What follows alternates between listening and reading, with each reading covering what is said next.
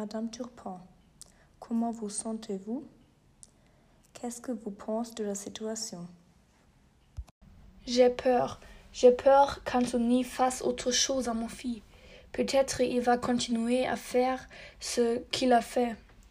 Je ne veux pas que cet monstre est dans la chambre de Gaspard et parle avec lui. Pourquoi est-ce qu'il autorisé à faire ça?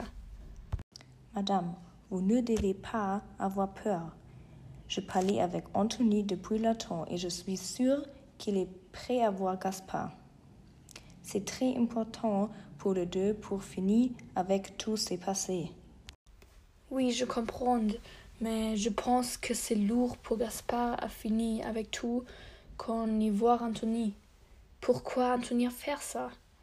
Pourquoi il y a des gens comme lui? Il est un monstre. Je comprends votre colère, mais ça ne nous mènera nulle part de cette situation. Je dois être la peau des deux et je veux aider.